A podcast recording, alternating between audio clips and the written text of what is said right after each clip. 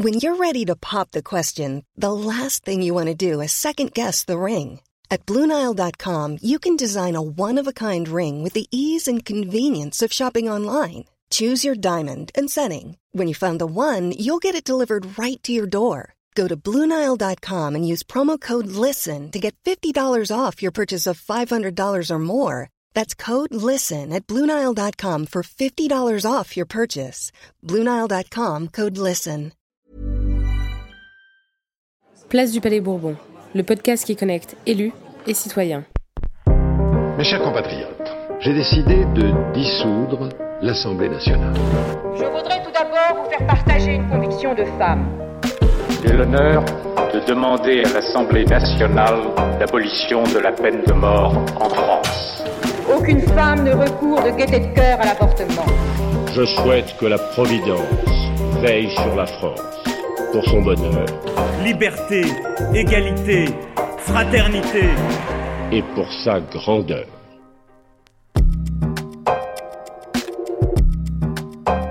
Bonjour, je suis Léa Chamboncel et je vous parle aujourd'hui, depuis la place du Palais Bourbon, de la lutte contre la pauvreté et les inégalités en France. 9,8 millions, c'est le nombre de personnes pauvres que comptait la France en 2018. Selon l'Observatoire des inégalités, la France est, après la Suisse, le pays d'Europe où les riches sont les plus riches. Au total, 1% le plus riche récupère presque 6% des revenus de l'ensemble des ménages. L'Observatoire fait également remarquer que même après redistribution par les impôts et les prestations sociales, les 10% les plus favorisés récupèrent 23,8% de l'ensemble des revenus, soit 2,4 fois plus que si le partage était égal. Dans notre pays, les écarts de patrimoine sont plus importants que ceux des revenus. En effet, le 1% le plus fortuné possède 17% de l'ensemble du patrimoine des ménages et les 10% les plus riches presque la moitié. En outre, d'après la Fondation Abbé Pierre, 4 millions de personnes souffrent de mal logement ou d'absence de logement personnel dans notre pays. Mais la pauvreté revêt d'autres formes d'exclusion. C'est notamment le cas dans le domaine de l'éducation, où l'on relève que 18% des Français de plus de 15 ans n'ont pas de diplôme ou seulement le certificat d'études. Par ailleurs, la France compte 7% d'illettrés parmi les 18-65 ans. La crise sanitaire actuelle exacerbe les inégalités et risque d'avoir des conséquences économiques et sociales désastreuses pour de nombreuses personnes en France et dans le reste du monde.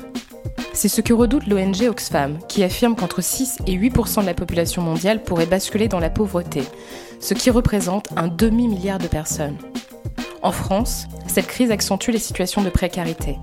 Nous savons notamment qu'à la suite du confinement, plus d'un tiers des actifs ont vu leurs revenus d'activité baisser. On peut alors se demander comment faire pour lutter contre la pauvreté et les inégalités de manière durable. Quelles solutions doivent être mises en place à court terme pour répondre à la crise actuelle? Quelles priorités devront être définies après la crise C'est à ces questions que nous tenterons de répondre en interpellant des députés aux abords de l'Assemblée nationale. En seconde partie d'émission, nous aurons le plaisir d'échanger avec Cécile Duflot, ancienne ministre du Logement et actuelle directrice générale d'Oxfam France.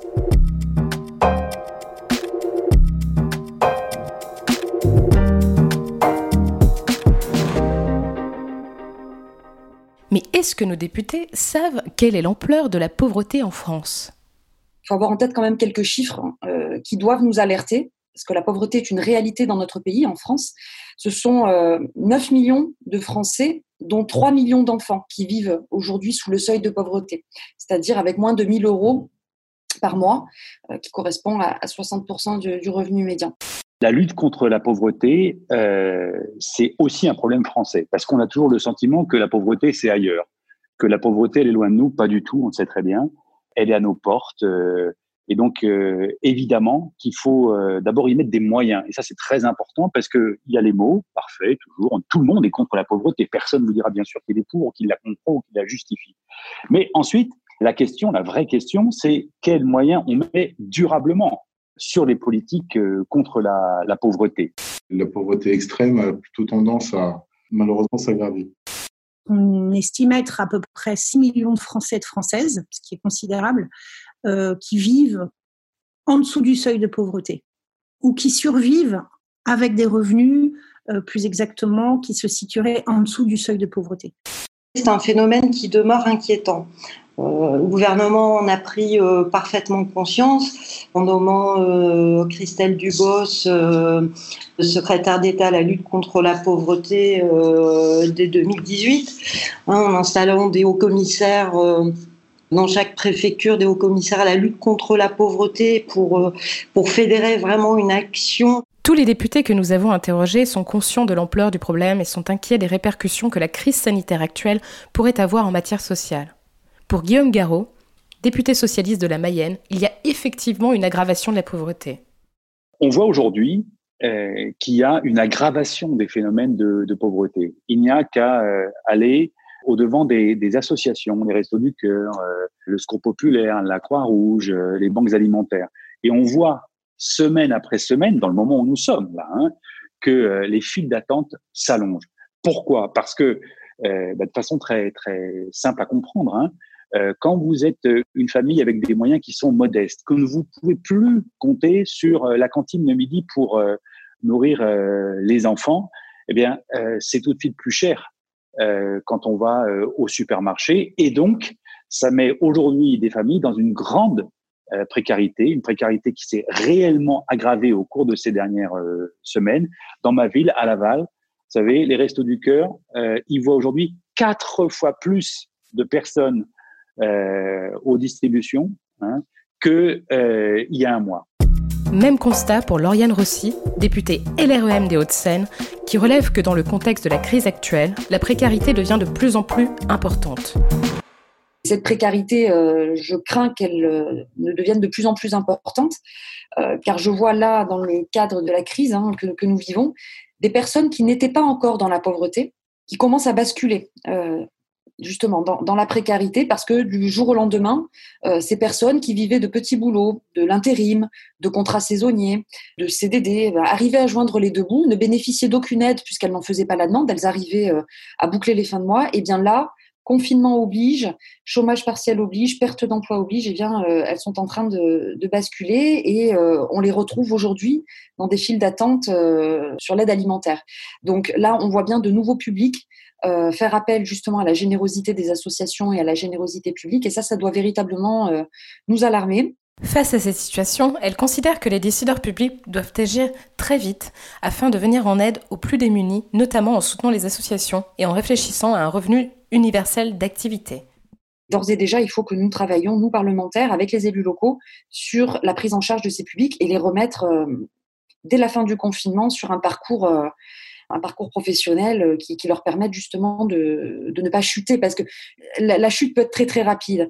Euh, il suffit de, perdre un emploi pour ensuite euh, ne plus parvenir à payer son loyer, perdre son logement, et là c'est la dégringolade. Hein. donc c'est très très vite bah, la, mise à la rue et, vous retrouvez ces personnes dans des foyers avec ensuite une difficulté supplémentaire à retrouver le chemin de la réinsertion. Donc au plus tôt nous agissons vis-à-vis de, de, ces publics, au plus tôt elles sont en capacité ensuite de pouvoir reprendre pied et, euh, retrouver le chemin de, l'emploi et de l'activité.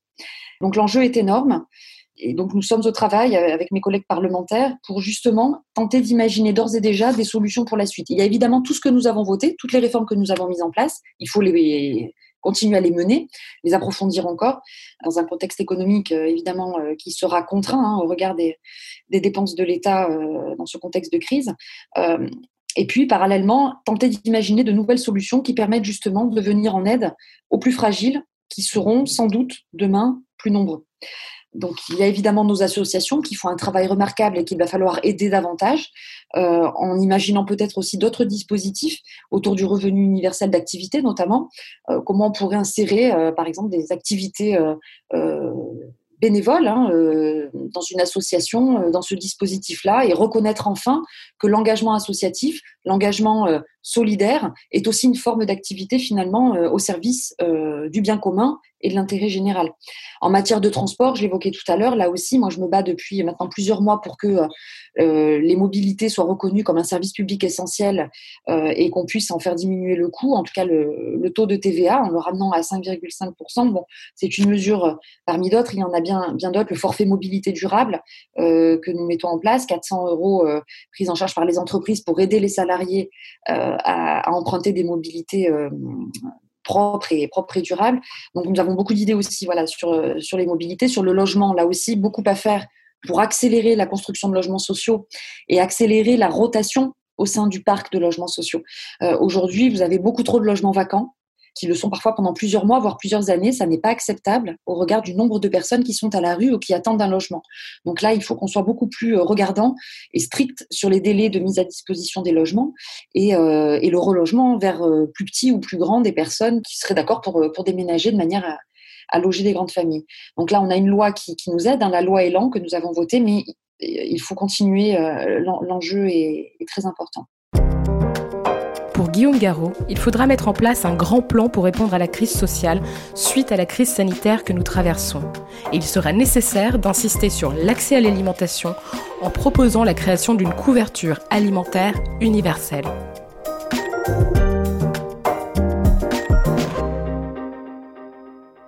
Alors, quelle proposition on peut faire? Parce que euh, il y a la crise sanitaire, qui euh, débouchera certainement sur une crise euh, économique et donc aussi sur une crise sociale.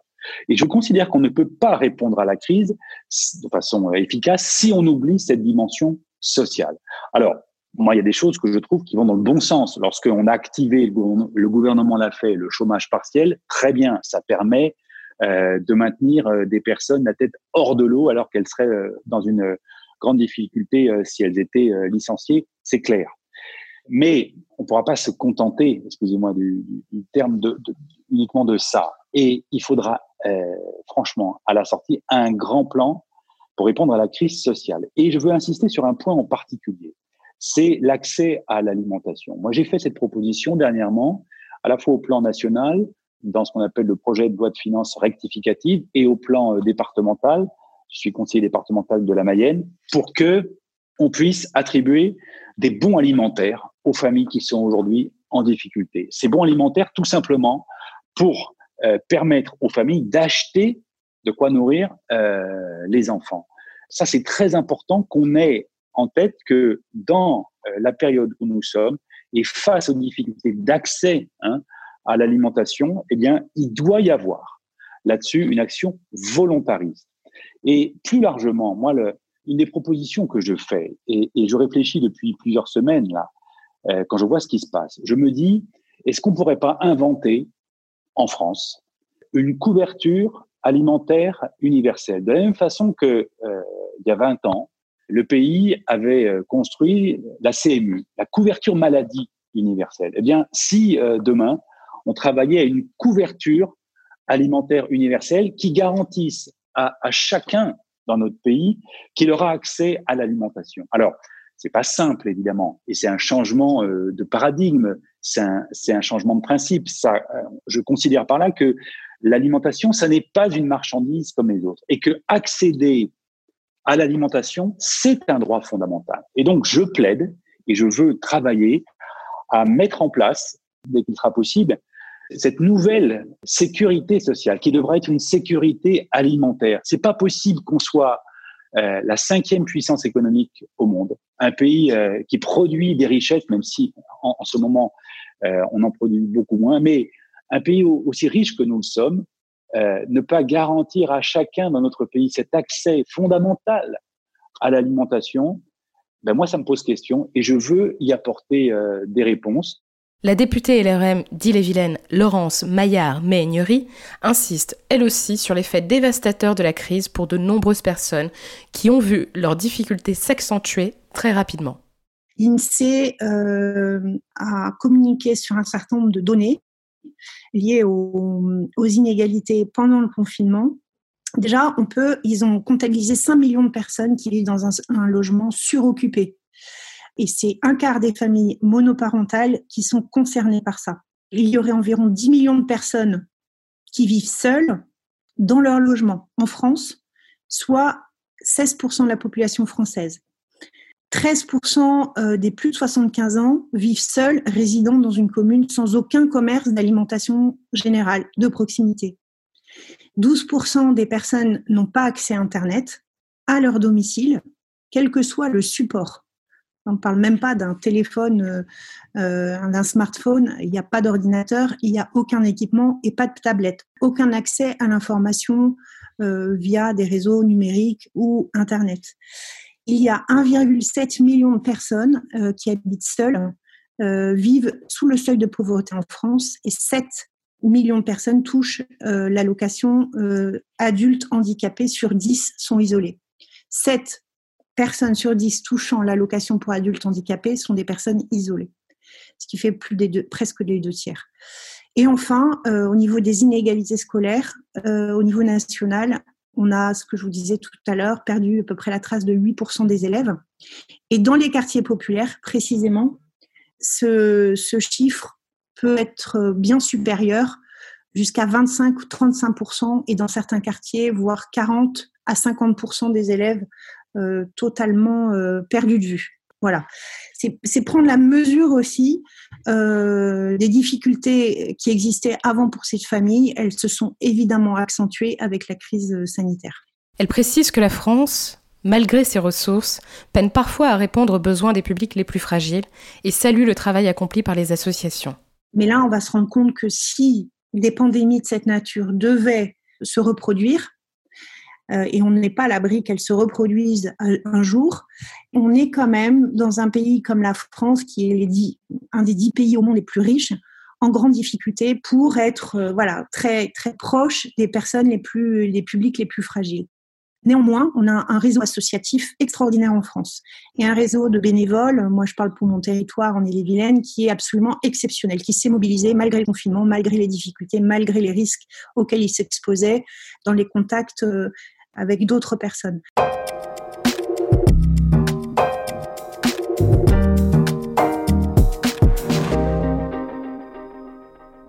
Pour le député LREM du Bas-Rhin, Vincent Thiebaud, la question de l'identification des personnes en difficulté est fondamentale. Il y a tout le sujet aussi de l'identification. Et là, il faut qu'on ait euh, rapidement euh, la capacité à pouvoir identifier les gens qui soient les plus fragiles souvent, comme j'ai dit, les gens qui sont en situation de précarité, il y a aussi beaucoup de pudeur. Il y a aussi beaucoup de, comment dire, de pudeur à voir, avouer qu'on est en difficulté. Mais ces gens-là, il faut qu'on puisse les identifier assez rapidement pour pouvoir les accompagner et que ce soit notamment aujourd'hui, euh, je vois sur le département du Bas-Rhin où je suis, ils font énormément d'actions par rapport à ça. Il y a toujours cette problématique de l'identification pour mieux accompagner la personne. Et ça, je pense que c'est un sujet sur lequel on n'a pas forcément toutes les réponses. Euh, il y a encore des, des, des, mesures qui sont en cours de préparation, je sais, auprès la secrétaire d'État, pardon, euh, Christelle Dubost, euh, et sur lequel notamment travaille aussi Julien Normandie, a, pourquoi Julien Normandie? Parce qu'il y a toute la notion de la précarité par rapport au logement, par rapport au loyer. beaucoup de gens qui vont se retrouver avec revenus. Comme je disais tout à l'heure, le reste à vivre est important. Très vite, on peut, on peut aller dans, dans, dans le rouge. Et notamment toute la problématique de l'accompagnement et de l'aide par rapport au loyer. Même constat du côté de Laurence Maillard-Meignery, pour qui les associations peuvent jouer un rôle clé, notamment dans l'identification des personnes qui pourraient bénéficier des aides d'urgence mises en place pendant le confinement. On va devoir euh, avoir l'aide de ces associations pour identifier les publics, les personnes qui sont hors de ce champ-là, voilà, qui sont pas, encore une fois, parce qu'il y a le non-recours au droit, parce qu'ils ne sont pas bénéficiaires des minima sociaux. C'est ces gens-là qu'il faut euh, un à un trouver et pouvoir aider. Enfin, pour Florence Morlighem, députée LREM du Nord, il semble nécessaire de revenir sur certaines réglementations qui peuvent aujourd'hui freiner la solidarité. C'est notamment le cas en matière de redistribution alimentaire. Par exemple, la redistribution alimentaire, aujourd'hui, un, restaurateur qui veut, qui veut céder un surplus qu'il aurait dans sa cuisine demeure responsable s'il fait don de ses repas demeure responsable euh, parce qu'il reste au propriétaire en fait. Hein. Il n'y a pas eu de, de, de, rupture du titre de cession, on va dire. Donc, si, le repas par la suite est mal consommé, qui provoque par exemple une infection euh, intestinale ou quoi que ce soit, c'est le, restaurateur qui peut en être responsable. Donc, ça, c'est des freins euh, qu'on peut lever euh, au niveau légistique. Voilà, comme, comme, comme, par exemple un boulanger qui veut donner son pain, il doit le donner dans des sacs de meunier parce qu'un boulanger n'a pas le droit de donner son pain c'est des freins qui pourraient être levés. C'était un peu aussi l'objet de ma question au gouvernement. Nous allons désormais échanger avec Cécile Duflot, ancienne ministre du Logement et actuelle directrice générale d'Oxfam France.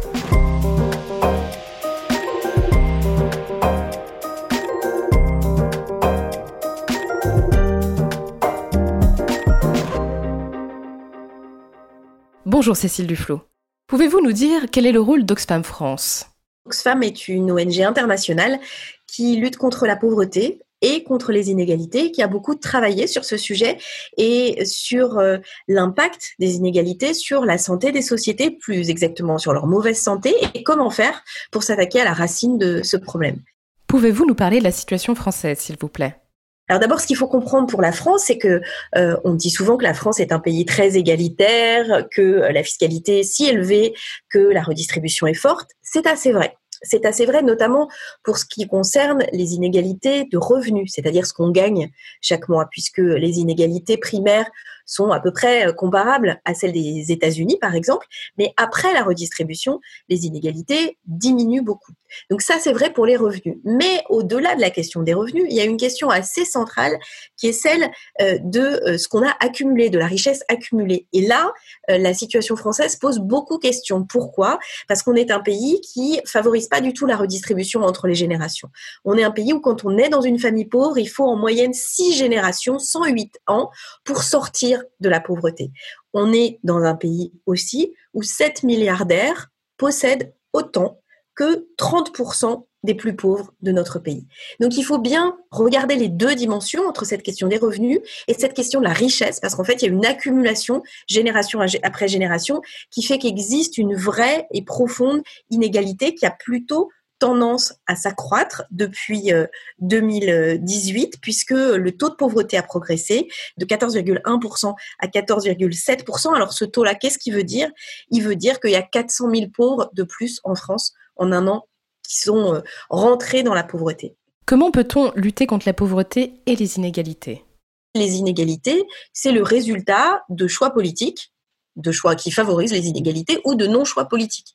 Notamment quand on se dit, mais euh, on dépense un pognon de dingue et il y a toujours de la pauvreté. Bah, D'abord, on dépense moins un pognon de dingue que ce qu'on dit euh, généralement, euh, puisque les pauvres sont aussi, pour une grande partie d'entre eux, contributeurs. On le sait peu, mais ils payent la TVA.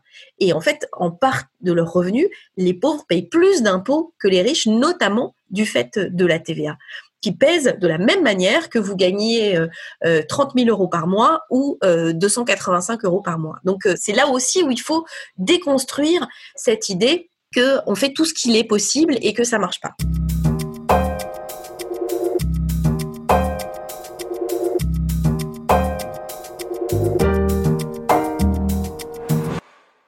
Est donc important de comprendre, c'est qu'au-delà des grandes formules euh, sur euh, ce que ça coûte ou ce que ça coûte pas, le fait qu'il y ait toujours des pauvres, en fait, derrière, il y a des réalités tangibles et des moyens d'action.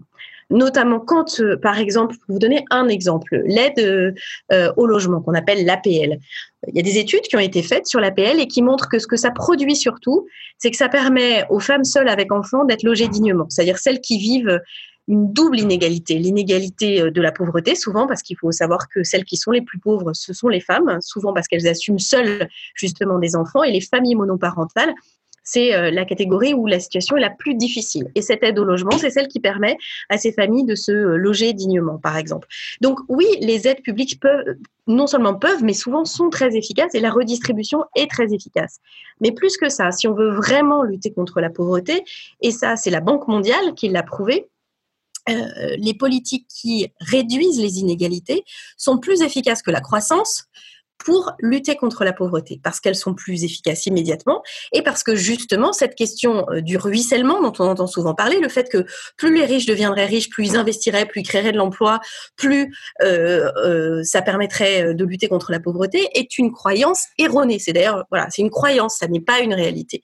Et d'ailleurs, ce que Oxfam a montré dans, un, dans, dans son dernier rapport, c'est que pour essayer de comprendre d'ailleurs l'ampleur de cette inégalité, c'est que si vous aviez l'équivalent de 8 000 euros par jour depuis la prise de la Bastille, le 14 juillet 1789, eh bien, vous posséderiez aujourd'hui 1% de la fortune de Bernard Arnault. C'est-à-dire qu'il y a des échelles qui sont d'une ampleur considérable et qu'on a du mal à réaliser parce que quand on parle de milliards, eh bien, évidemment, on est très vite perdu. Donc oui, la redistribution est possible, oui, elle est juste, et pour finir, là où elle est encore plus utile, c'est qu'elle permet aussi d'avoir des sociétés en meilleure santé. Parce que les épidémiologistes ont montré que plus une société est inégalitaire, plus tout le monde est en moins bonne santé. Alors les pauvres, ça semble assez euh, logique, ils sont plus pauvres, ils ont moins accès aux services publics, mais en fait, la réalité, c'est que même les plus riches sont en mauvaise, sont en moins bonne santé que des plus riches dans une société plus égalitaire, parce que sans doute le stress, d'autres éléments d'explication, mais qui ou la violence, qui montrent que euh, une société égalitaire est une société en meilleure santé. Donc voilà pourquoi cette question est centrale, et voilà aussi pourquoi elle est éminemment politique, parce que c'est le euh, cœur des choix, euh, des choix fiscaux notamment, des choix de redistribution, des choix de considérer ou pas qu'une entreprise peut distribuer euh, des parts aussi considérables que celles qu'on a connues en France en dividendes, c'est-à-dire à ses actionnaires, plutôt que pour investir notamment dans la transition euh, écologique ou pour redistribuer aux salariés, que la question de l'augmentation des salaires dans les entreprises, elle est intéressante parce que quand on dit que les salaires augmentent en moyenne dans une entreprise, si on ne décompose pas entre les plus bas salaires et les plus élevés, on peut se tromper. On peut avoir une augmentation moyenne, mais qui est essentiellement le fait des hauts, voire très très hauts salaires de l'entreprise. Parce qu'aujourd'hui, le, par exemple, le PDG, le PDG du groupe Sanofi, on est dans une période où les questions médicales sont au centre de notre agenda, et eh bien le PDG du groupe euh, Sanofi gagnait en 2018 plus de 343 fois le salaire moyen d'une aide-soignante française. C'est ça la réalité. Donc il faut aussi se dire que euh, face à ça, il y a des réponses qui sont des réponses extrêmement concrètes sur l'encadrement des dividendes, et, et, Oxfam demande que dans la période notamment actuelle, il n'y ait pas de distribution de dividendes, que les entreprises utilisent leur argent pour euh, amortir la crise et éventuellement aussi, surtout pour préparer euh, l'avenir. Euh, mais aujourd'hui, il y a quand même encore des entreprises qui ont distribué des dividendes et qui ont fait appel au chômage partiel, c'est-à-dire au fait que l'État paye leurs salariés à leur place, qui, quand on y réfléchit, est parfaitement inacceptable. Donc voilà pourquoi cette question, elle est fondamentale, parce qu'elle touche à la cohésion, à la santé même de nos sociétés. Nous traversons une crise sanitaire très grave. Quelles peuvent être les conséquences de cette crise sur la pauvreté et les inégalités? La crise du Covid qu'on vit euh, en ce moment, c'est une crise sanitaire, évidemment, avec des dizaines de milliers euh, de morts et peut-être encore plus, puisque dans beaucoup de pays, euh, la courbe est encore ascendante, donc on est loin d'avoir gagné la bataille contre le virus. Mais c'est aussi un autre risque, c'est celui de voir basculer dans la pauvreté, voire dans la faim, un demi-milliard de personnes à l'échelle de la planète. C'est le chiffre que nous avons publié dans notre récent rapport. Parce que, le système économique est complètement déréglé, parce qu'une partie des gens qui euh, gagnaient de quoi se nourrir chaque jour, l'arrêt de l'économie, l'arrêt du tourisme, l'arrêt euh, d'un certain nombre d'activités les fait basculer dans la pauvreté. Alors ça vaut pour les pays du Sud, mais ça vaut aussi pour euh, certains auto-entrepreneurs, pour tout un tas de gens euh, ici en France. Donc euh, il faut être conscient que cette réalité-là, la réalité de l'aggravation de la pauvreté, elle traverse l'ensemble de la planète. Mais elle est aussi le révélateur d'un système économique qui était dysfonctionnant. elle agit comme une sorte de miroir grossissant des inégalités, euh, puisque ce sont les plus pauvres qui en ressentent les impacts les plus euh, forts, que ce sont euh, ceux qui sont dans le secteur informel, dans les contrats précaires. Sur les femmes, l'impact est notable et il est doublement notable puisqu'on voit aussi en même temps que les femmes sont celles dont on a le plus besoin de fait dans la crise. Parce que dans le monde, 70% du personnel de santé ce sont des femmes. Et en France, euh, le, pourcentage est peut-être encore plus édifiant puisque les infirmières sont à 87% des femmes, les aides-soignantes à 91%, les aides à domicile et les aides ménagères, celles qui s'occupent euh, notamment de toutes les personnes âgées, c'est à 97% des femmes. Et puis, si on va un tout petit peu plus loin, les caissières et les vendeuses, à 76%, ce sont aussi des femmes. Donc, celles qui ont les plus bas salaires, qui ont parfois des conditions euh, les plus compliquées, avec des horaires décalés, avec une grosse pression sur leur métier, ce sont celles qui portent la société aujourd'hui, ce sont des femmes. Et, donc, c'est quand même très intéressant d'ouvrir les yeux, d'en profiter pour ouvrir les yeux sur cette réalité, sur ceux et surtout celles dont on a besoin dans une période d'extrême vulnérabilité. Par ailleurs, dans la même période, euh, le système économique dysfonctionnant qu'on a connu, celui qui verse des dividendes euh, qui prépare pas l'avenir, euh, bah, se poursuit puisque plusieurs grands patrons ont décidé de verser euh, quand même des dividendes à leurs actionnaires. Total versera cette année plus de 7 milliards d'euros de dividendes et que une partie des grands patrons se sont aussi octroyés des bonus. Alors certains ont fait des efforts et c'est peut-être un premier bon signe de lucidité sur la réalité de la crise, mais maintenant il faut quand même se dire qu'on ne doit pas faire les mêmes erreurs qu'après 2008, parce que le sauvetage des banques et des entreprises après la crise de 2008 a été financé par euh, les citoyens et les citoyennes ordinaires. La crise a coûté beaucoup de pertes d'emplois, elle a coûté la stagnation des salaires et des coupes massives sur les services essentiels et sur les services publics. Donc on ne doit pas, on ne peut pas, il serait inacceptable de reproduire la même chose puisqu'on voit aussi que ces coupes dans les services publics et notamment dans la santé ont eu des conséquences et auraient pu avoir des conséquences encore plus graves dans la période que nous avons connue.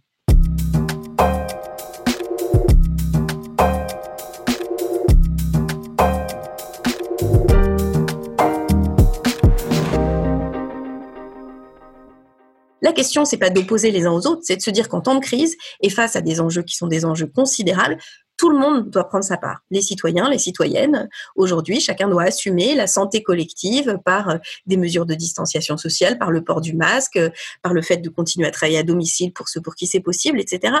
Mais ça veut dire aussi que les actionnaires doivent prendre leur part, les entreprises doivent prendre leur part, et l'État aussi doit euh, mettre en place maintenant des mesures de rupture pour repenser notre système économique. Parce que si le virus est une crise aiguë, violente, mondiale, elle ne doit pas faire abstraction de ses causes. Et une partie de ces causes, on ne sait pas si ce virus-ci, très directement, est immédiatement lié euh, aux causes qui ont fait que les zoonoses, c'est-à-dire les maladies qui passent des espèces animales vers les espèces humaines, ont augmenté. Mais ce qui est certain, c'est que tous les scientifiques qui travaillent sur la perte de biodiversité disent depuis des années que les zoonoses augmentent et qu'elles risquent d'augmenter. Et certains avaient même documenté le risque d'une pandémie comme celle que l'on traverse. Donc il faut écouter de la même manière les scientifiques qui aujourd'hui alertent sur les conséquences du dérèglement climatique, qui sont là aussi planétaires, qui sont là aussi irrésistibles et qui impactent et qui impacteront brutalement notre vie. Donc il faut prendre appui sur la situation dans laquelle nous sommes pour engager la transition. Et c'est euh, à ça qu'appelle Oxfam, c'est de dire maintenant ne reproduisons pas les erreurs du passé, ayons des mesures d'urgence tout de suite pour faire face à la crise et préparons l'avenir. Ces mesures d'urgence, c'est la suspension immédiate euh, des versements des dividendes, des bonus et des rachats d'actions, euh, tant que durera la crise, mais aussi, a fortiori, pour toutes les entreprises qui ont bénéficié d'aides publiques pour la traverser. C'est aussi euh, de euh, refuser maintenant définitivement d'aider les entreprises qui ont des filiales dans les paradis fiscaux, c'est-à-dire qui pourraient même utiliser une part de ces aides publiques pour améliorer leur optimisation fiscale, c'est-à-dire de fait la fraude vers les paradis fiscaux, y compris ceux que l'Europe, pour l'instant, se refuse à appeler comme tels, parce qu'ils existent, et que quand il y a de la concurrence fiscale entre pays européens, c'est à la fin du fin les salariés, les citoyens qui en payent le prix.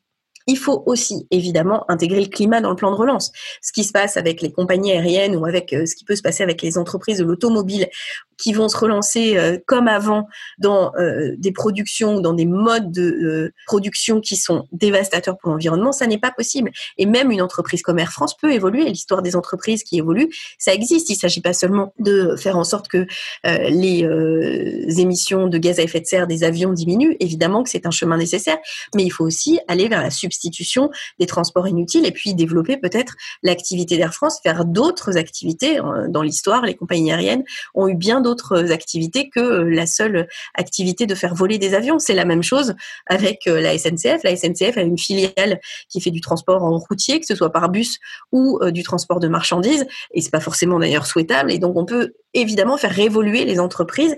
Et là, leur capacité d'action, elle doit être favorisée, soutenue et même parfois contrainte par la puissance publique. C'est la même chose au niveau international. Il faut absolument que l'annulation de la dette et notamment de l'annuité 2020 des pays pauvres soit décidée parce qu'on ne peut pas imaginer euh, ne pas penser la solidarité au niveau mondial, mais surtout laisser les pays les plus fragiles se débrouiller seuls face à la pandémie, euh, au risque d'aggraver la situation sanitaire mondiale, mais au risque aussi d'un drame humain considérable dans ces pays. Et donc, une fois qu'on a dit tout ça sur ces mesures d'urgence, il faut aussi se dire que les mesures que nous défendions euh, avant la crise, des mesures de régulation, d'une fiscalité plus juste, de reconsidérer l'importance sociale de certains métiers et de valoriser les métiers à prédominance euh, féminine qui ont été largement dévalorisés, que ce soit en termes de euh, reconnaissance, mais aussi en termes de salaire et de rémunération. Ça, c'est un chemin qu'il nous faut euh, poursuivre. De la même manière que euh, nous appelons à une mesure donc euh, immédiate sur les dividendes, mais il faudra maintenant réfléchir à encadrer le versement des dividendes pour les entreprises elles-mêmes, c'est-à-dire pour pouvoir financer la transition écologique et sociale des entreprises et travailler aussi à la réduction d'un écart qui est devenu vertigineux des salaires au sein des mêmes entreprises.